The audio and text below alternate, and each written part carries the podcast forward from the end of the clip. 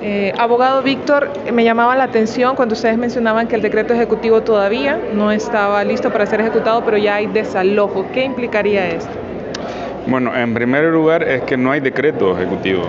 Eh, el documento que, que, hizo público la presidenta lo identificó como una resolución administrativa que todavía no sabemos dónde está registrada, pues nosotros la vimos en medios de comunicación y entendemos que es que más que un acto es un hecho de la administración pública que tiene forma de resolución.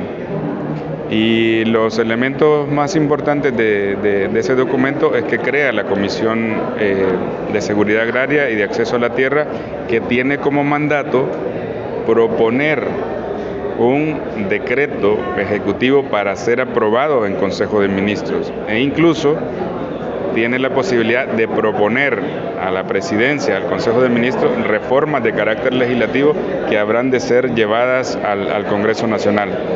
Y bueno, el documento tiene una serie de componentes, digamos, de distintos matices, eh, tiene información importante, pero lo que nosotros estamos saliendo a un mes de haberse creado ese documento es al paso de las ejecutorias del gobierno entre ese documento, lo que dice y lo que hace, hay una realidad concreta.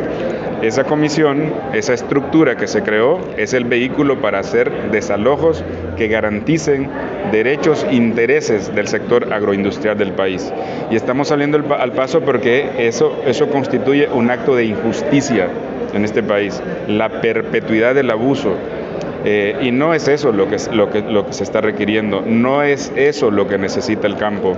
Nosotros tenemos la certeza, obvia certeza, de que el sector agroindustrial es un sector privilegiado de este país no pasa nada porque tenga un conflicto con la tierra, pero las familias campesinas, las miles de familias campesinas que ya están siendo desalojadas, pues están arrinconándola a la peor de las miserias que está descrita en ese documento en, sus primeros, en sus primeros renglones.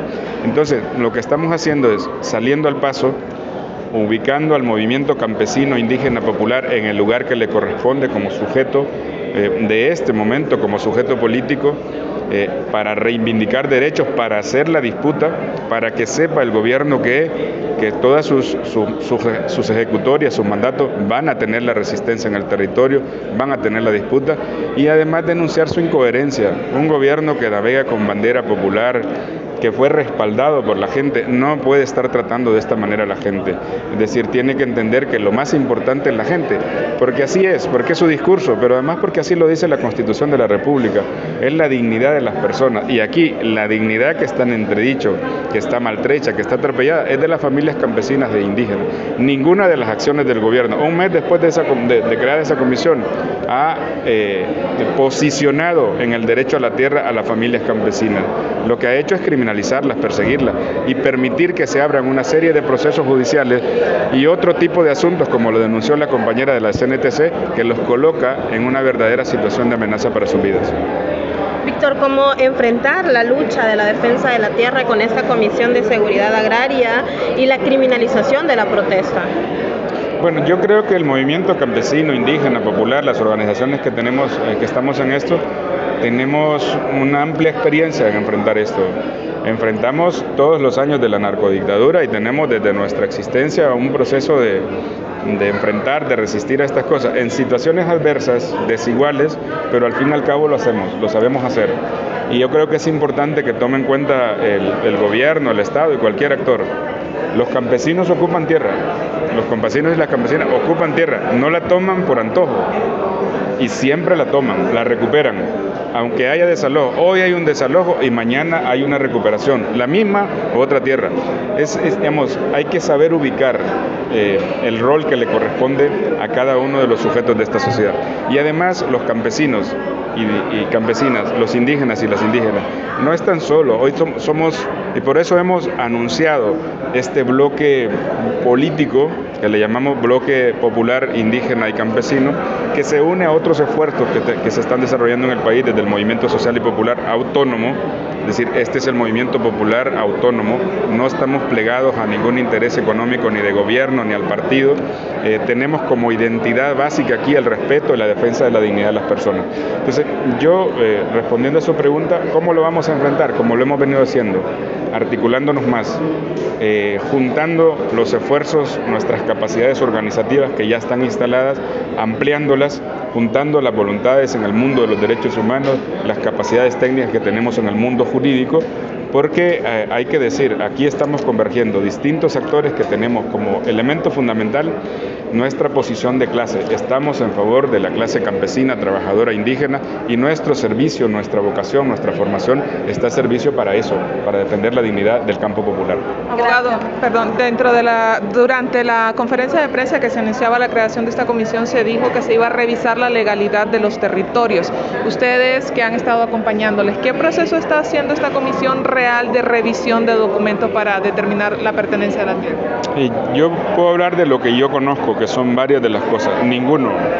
No hay ningún esfuerzo por porque las decisiones que tiene que tomar esta comisión eh, favorezcan a los sectores que con prioridad deben ser favorecidos, es decir, a los que necesitan la tierra, a los que están en la tierra y la están cultivando no para exportar, están cultivando para alimentarse, tienen maíz, tienen frijoles que han sido destruidos, tienen sus casitas que han sido destruidas, pero ninguna decisión va en ese sentido.